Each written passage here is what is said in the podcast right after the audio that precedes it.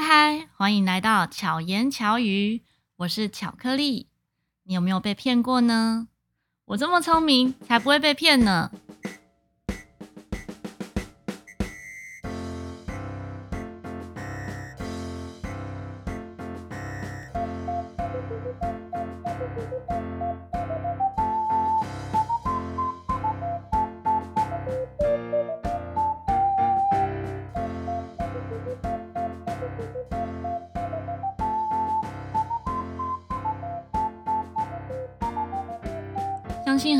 都跟我一样，觉得自己很聪明，不会被骗。但是想骗我们的人，肯定都比我们更聪明，而且他们都有周全的准备。那接着呢，分享几个我生命中比较特别的经验。在准备钢琴老师考试的时候，为了有收入，我朋友介绍我到一个公司，就是应征正职的工作。这间公司呢，是销售视讯系统。所以要穿着正式服装、高跟鞋，然后要打电话，或者是到幼稚园去拜访。那这套社区系统呢，它是让家长们可以从电脑上面看到孩子们的上课的状况。所以我们就是要推销这一套设备。产品的本身很正常，那公司的制度呢，看起来也很不错，还有培训课程。然后也规定大家下班之后或者是假日的时候要参加内部的魔鬼训练营，也就是所谓的震撼教育。那因为童军的活动里面呢，有参与过这些训练经验，所以也知道这些训练是对向心力是有帮助的。所以即使在活这个课程中再累，我都觉得还好。那进入公司没有几天后，公司说现在为了要回馈员工。就要提供我们更好的机会，让员工们都可以购买公司的未上市股票。然后，为了让我们更了解这个未上市股票呢，公司也开课程让我们认识，然后培训我们，并且提供我们跟朋友们或者是家人们应对的一些交战守则。现在回想起来，其实应该没什么专业知识，其实都是话术。那除了我们自己购买呢，公司就一直就是强力的邀我们说，可以把这个利多啊分享给家人和朋友，然后邀家人朋友来聆听。那当时我认识很多都是比我年长的朋友，就请一位有在投资理财的大哥来聆听。那电话邀约的时候，这位大哥呢，他就没什么兴趣，然后也跟我分析，觉得听起来不妥的地方。这个时候我才开始意识到。对耶，为什么我们都不用销售原本我们的产品？那既然公司一直有赚钱，原本的产品应该也要持续销售啊，怎么会就停滞了？然后只是在卖未上市股票，而且这不是我们的主要业务，但是我们销售股票还有奖金，就想着都觉得蛮奇怪的。那我自己没有钱可以购买，然后也想说可以继续观察看看是怎么回事，所以我就持续邀约朋友来聆听。然后也请他们无论再心动都不要买。后来记得那个时候呢，公司的员工其实是进进出出的。我进入公司没有多久，又来一批新人。那我的个性本来就是比较热情主动，就认识这些，就主动去认识这些新同事，然后跟他们聊天，就问同事们。是怎么知道公司应征讯息的这个讯息啊？因为我们都没有听说要应征新人，然后就来了一群人。那 A 同事说：“哦，他在某某报纸上面啊，左下角看到这个讯息。”然后 B 同事说：“哦，他也是在那个报纸上看到，可是他是看到右上角的，就是不同的位置。”那我打开报纸一看，诶，公司名称和电话，还有公司内容、工作的内容都不一样。就觉得蛮奇怪的，怎么会这样呢？如果是正常公司，不是应该写的跟应征的是要一样的吗？好，这个疑问就一直放在心里面，然后也一边在观察公司。那我那时候应该算真的接触到，没有去什么公司上班过，所以就一直想说，我就认真工作，认真做事就好。还记得那时候工作的第一天，为了让自己更有目标和动力。我每天都穿高跟鞋，从一楼走楼梯到二十楼。那公司是位在二十四楼，想说我上班的第一个月先走到二十楼，然后再搭电梯到二十四楼。那下一个月呢，再走到二十一楼，就一个月进步一层楼这样。可是也差不多工作一个月的时候，就感受到这公司奇怪的地方，所以就决定离职。当然，那一个月也没有拿到薪水。当时跟我一起去这间公司应征的好朋友，他很相信公司所说的这些前景，于是呢，就跟家人借了二十万购买这个微上市股票。但这些未上市股票呢，在几年内，就我们离开公司之后，几年内就一直转换不同的公司。最后就变成了一堆废纸。其实不能说我朋友贪心啊，他真的就是很相信公司所说的。那我自己只是稍微幸运一点，刚好遇到朋友提醒我。那我准备离开公司之前呢，也告诉当时比较好的几位同事，跟他们讲说，觉得公司蛮奇怪的一些地方。最后好几位同事就跟着一起离开了。那第二个事情呢，是嗯，几年前我在。教我的教室还在士林夜市的时候，那个时候我无论在哪里上课，下课之后我都会再回去位于剑潭的音乐教室，所以都算蛮晚的时间走在路上，或者是我下课都一定都是十点、十点半或十一点以后。那在剑潭捷运站附近，常常就会遇到有人问说：“哎，妹妹，你念哪个大学？”那我以前是那种有问必答的人，所以就会回答他说：“哦，我在工作了。”那有一次遇到一位先生，他说：“哎，我们公司啊是钢琴酒吧，我们应征服务生哦，很重视颜值跟气质。那你的条件不错，时薪应该可以五百到八百之间。”啊我说：“不用了，我对这个没兴趣。我很喜欢现在的教学工作，而且我的终点也很高。”那他还是不死心，就一直跟着我走，然后就边走边聊天，就问一些音乐的事情啊。那可能因为他给人的感觉不会不舒服，所以就继续闲聊。后来聊着聊着，我就突然想到，我说：“诶，我有很多学生是大学生，诶，他们也在找工作。那这个工作时薪这么高，我可以推荐给他们。”他说：“可以呀，那我加你的 line。”我说：“不用不用，你给我名片就好，那我再请学生跟你联络。”但是不知道为什么，他就是不给我名片。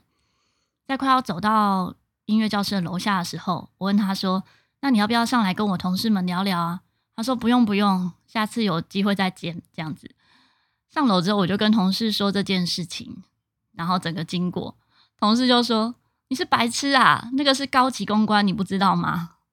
我说：“好，我真的不知道，诶，我以为就是一般的服务生，而且还想推荐学生去参去应征。”但在这个事件之后，我就学聪明了，后来还是常常遇到这一类的状况。那如果我想避开的时候，我就会假装拿着手机在看讯息，或者是开始打电话。有一次是直接被挡住去路拦下来，我想说好吧，就听听看这次他要怎么说。他还是一样的这些问题，说还是大学生吗？嗯、呃，对娱乐圈有没有兴趣啊？想不想增加收入？哦、可以有很方式的、很轻松的方式，哦、可以增加收入。你想不想了解啊？然后或者是问说你你开始上班了吗？然后你看起来好有气质，是做什么工作的？那通常他们都会一起跟在旁边一直走。我想说，哎，看能不能留下他的名片。他说，我只是助理，我没有名片，但是你可以加跟我加一个赖当朋友，那我再请我的同事或主管跟你联系。我说不用了，我常常遇到你们这样的。他说我们这样是哪样？我说这些工作的性质应该就是陪吃饭之类的，对吧？他说不一定哦，你说的是饭局，我们公司是娱乐业，所以不太一样。我说那你们工作的内容是什么？他说：“嗯，要看状况，我们终点都比较高，时薪哦从九百到一千二，那不同性质的工作价格就不一样，也有两三千块的。”我说：“哦，我真的没有兴趣。”他说：“真的，那不然我们先做朋友嘛。”然后后来我还是没有加他来，就就离开了。有时候觉得真的是不经一事不长一智，至少经历过这些事件之后，就知道啊，这些都是诈骗的，就是骗人。当然也可能。有更多人是还没有，就是现在的讯息比较比较多，网络上这些资讯就比较多，所以大家应该都知道这些是骗人的。后来呢，还有一个事件是在二零一八年年底的时候，那个时候收到了一个 FB 的私讯，他说他有看到我之前分享的丝袜的讯息，那时候我有帮一个朋友他的丝袜公司。测试丝袜的耐破程度。那因为我自己算是 被朋友说是仙人掌腿，就是穿在我身上的丝袜就很容易破掉这样子，所以就帮他测试丝袜的耐破程度。那他这个人呢，他说他看到我的那个记录，所以可想要请我帮忙测试丝袜，可以拍照之后，然后累积我穿过的丝袜再寄给他们，让某个大学做学术单位的研究用。那我就问他说是什么单位，他说是材料系的研究所，但是不方便提供是哪个学校。然后他可以提供研究报告给我看，于是就传来一些研究报告。那他说我们是针对要研发的材质。来做实验的，所以无论是穿哪一个厂牌的丝袜都可以，都会有利于我们做检讨改进这个材质的缺点。那其实他传来的这些研究报告啊，这些图图片我都看不懂，但是又觉得嗯，这个研究好像蛮有趣的。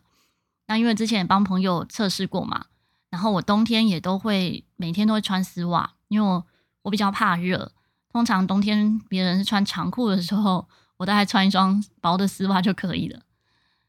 那所以那时候就想说，既然我也觉得这研究很有趣，然后我也会每天穿丝袜，那没有酬劳也没关系，我可以帮忙试试看。然后他们希望丝袜可以穿到破，或者是穿得越臭越好。我说我没有办法，诶，我我每天都会跟很多人接触，不可能穿到臭。那为了回复每天穿丝袜的状况，他就请我加另外一个 LINE 的账号，然后我就每天传穿丝袜的照片给他。一段时间之后，大概累积了三十张照片。那准备要把我穿的丝袜寄回去的时候，我就问他说：“请问要寄到哪里？”那对方就说：“哦，寄到便利商店比较方便。”那时候觉得有点怪怪的，为什么不是直接寄到学校？因为学校的实验室、办公室应该都可以收件。但是又想说，也可能就如他说的，他不方便收件，因为要做实验什么的。后来。我就跟他讲说啊，这一次如果我丝袜寄回去之后，我就不参与了，因为我觉得很麻烦，而且天气变热，我也不会再穿丝袜。他说哦，我们还有毛发专题，你要不要参考看看？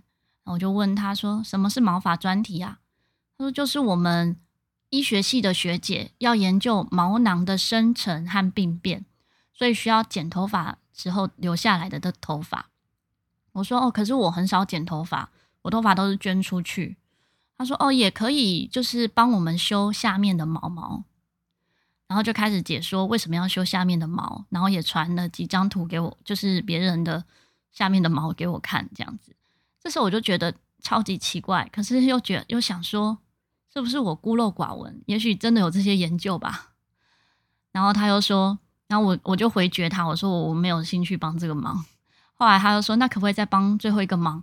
就是尽全力把丝袜撕烂，拍照或录影都可以。我说是穿着撕吗？他说对，要穿着撕，然后要撕到四分五裂这样。那时候听到这个要求就觉得真的超级奇怪，而且撕烂然后还要录影，这感觉很不舒服。所以我就上网查了一些关键字，才发现真的有女大生为了赚钱然后被骗。这个时候才知道我被骗的。那个当下觉得就是头有种一阵 晕眩的感觉，于是就立马封锁这个 LINE。几天之后呢，从 FB 又收到对方的私讯，他就问我说：“怎么都没有回 LINE 的讯息？”然后我就直接回他那个我看到那个新闻报道链接给他，然后对方就消失了。其实当时我觉得我太冲动了，我应该不要直接给他那个新闻链接，可能还可以知道。他在哪里，或者是揪出这个人？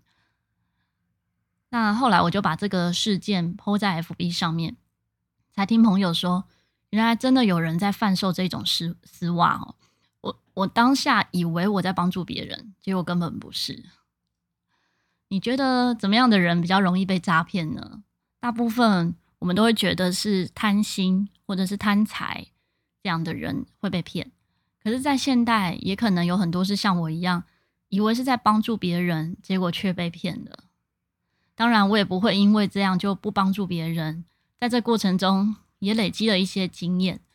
我也一直相信，真布施不怕假，不怕假和尚。就是真的要帮助别人的话，其实不用担心他是不是骗你的，因为即使哦只要是真心想帮助别人，即使像我这样遇到诈骗事件，老天爷也不会让我受骗的。那希望我们都不会被卖掉，然后还帮别人数钞票。嗯、有朋友私讯我说，听完节目之后，很想要直接给给一些回馈，但是都不知道去哪里留言。那在 Apple Podcast，它是可以评论一次，就是一样可以留言，然后就是评论一次。那如果是在 First Story 的话，是每一集都可以留言，就可以针对那一集的主题留言，然后每一集都可以给五颗星。那有大家的留言啊，或者是给五颗星的话，就可以让节目被更多人听见和看见。那现在我们来分享一下前面四集朋友们的留言，但因为我念留言跟我自己说话可能会混淆在一起，所以要邀请留言小帮手来帮忙念一下留言。好，小帮手跟大家打招呼，大家好，我是卤蛋，好，卤蛋，欢迎你来。那就请你开始先念 Apple Podcast 的留言好了。哦，第一个留言，饼干小怪，饼干小怪说，开头和片尾的音乐都很可爱，已经开始期待下一集了。好，谢谢饼干小怪。再来是一个英文字的梁先生，我看不懂是什么字。嗯，我我也看不太懂。梁先生可以留言跟我们讲你的这个中文名字要怎么念哦。梁先生说：“恭喜开播，感谢巧克力分享温馨的小故事。我也喜欢吃巧克力，一起分享幸运的食物，加油！”好，谢谢梁先生的加油，一起分享好吃的食物。接下来是沈小雨，他说。温馨，恭喜，期待每周的分享。谢谢小雨，小雨就是我老公，我的枕边人。好，下一个，下一个是 J E B V C X。好，这个应该是不知道怎么念哦。对，我不知道怎么念。他说期待下一集。好，谢谢这位 J J 先生。还有一个，这个留言很长哦。这是双双兔，他说梦到一段旋律，这个主题是梦到一段旋律。披头四的保罗麦卡尼梦到《Yesterday》这首歌的旋律，他一醒来立刻动笔把它写下来，成的旷世巨作，影响后世至少上百翻唱。成为全世界排行第一名受欢迎的英文歌曲。据据说，他梦醒写下这段旋律之后，忙着再三确认，唱给他认识的音乐朋友们听，要确认这一段凭空出现的梦中的旋律不是其他人写过的作品。现实生活很多现实生活中的害怕、恐惧，也会到了梦中反复折磨你的头脑。常常也是在催促着你去面对它，然后在梦里激荡出灵感巧思。睡前解决不了的难题，有时候会在睡醒后想出答案。我向往可以梦见难题的解答，但我更羡慕可以梦到一段优美的旋律。谢谢双双兔，我真的也很期待自己可以梦到优美的旋律。我曾经也真的梦过，在梦中。梦见优美的旋律，那个时候呢，我知道我在做梦，所以我还赶快拿起手机，我就是在梦中拿起手机的，打开录音机，然后把那个旋律唱出来。一起床之后，我赶快看我的手机，当然是什么都没有啊，就是没有真的录下来。好，那接下来分享一下在那个 First Story 上面的留言。好，第一集为什么叫做巧克力？草老板的玛雅碎碎念，他说：“我要来当头香，超级用心，好像在听着绘本一样的故事啊！”谢谢草老板，草老板是我的好朋友。那也因为草老板，我才认识这种收听的平台。一开始在 Wave，哈，它是一个直播的平台。那后来呢，草老板的节目到了这个 First Story First Story，就是开始在 Podcast 上面录制，然后所以我去年才开始习惯聆听 Podcast。好，第二个，这个也是第一集，熟龄他说第二集何时出？主题想知道老师怎么开始医院志工服务的。好，谢谢淑玲姐。淑玲姐是北投社大的主秘。那之后会分享的，大家想听的主题都可以跟我讲。那陆续的话都会分享。再来下一个是 EP Two，改变的契机。桂兰说，正向的日常生活点滴，却能给我勇气百分百，期待自己更加油。谢谢老师。好，谢谢桂兰的留言，也因为有你们的留言。就让我更有动力一直录制下去。好，再来下一个，这个是 EP 第一集，为什么叫做巧克力？留言的是牛奶，他说：“嘿嘿，牛奶来了，认识这么久都不知道巧克力真正的由来。我后来的印象都以为认识你之前就已经定名巧克力很久了。”恭喜巧克力找到新的方式，散播欢乐，散播爱，让我们想你的时候，随时都可以听听你的声音。片头片尾曲我很喜欢，听了会有开心的感觉哦。谢谢牛奶，在这里看到你真的很开心。再下一个 EP 三，你会做梦吗？Mr. 八七，我小时候也有做过连续好几天连续剧感觉的梦。就觉得不知道哪边是真的，真的，我也常常会做这样的梦。到年长大到最近都还是会做这样的梦。那是不至于说已经在生活起床开始生活的时候还不知道，但是有时候会在醒来的那一刻分不太清楚，我现在是在做梦还是刚刚那个是做梦。再来下一个是 EP 三，你会做梦吗？静杰说：“我今天又来到。”我今天又梦到梦中梦，我也好想操控梦啊！每次意识到是在做梦，想操控的时候，就会醒来了。真的，谢谢静杰的留言。有时候突然太用力，也不能说太用力，就突然意识到在做梦的时候，就会突然被自己的这种意识惊醒。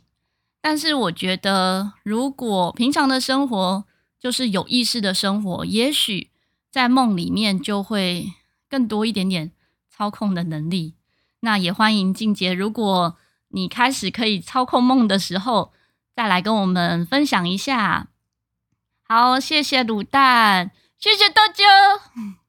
如果喜欢这个节目呢，敬请大家在不同的平台订阅，给我五颗星，并且分享给周遭的朋友。你有遇过诈骗集团吗？有什么特别的经验？也欢迎留言跟我分享。想听我聊什么主题，也欢迎在 Apple Podcast First Story 留言，或者是私讯 FB 粉砖或 IG。希望巧克力可以陪你巧妙克服生活中的压力。我们下一集再见。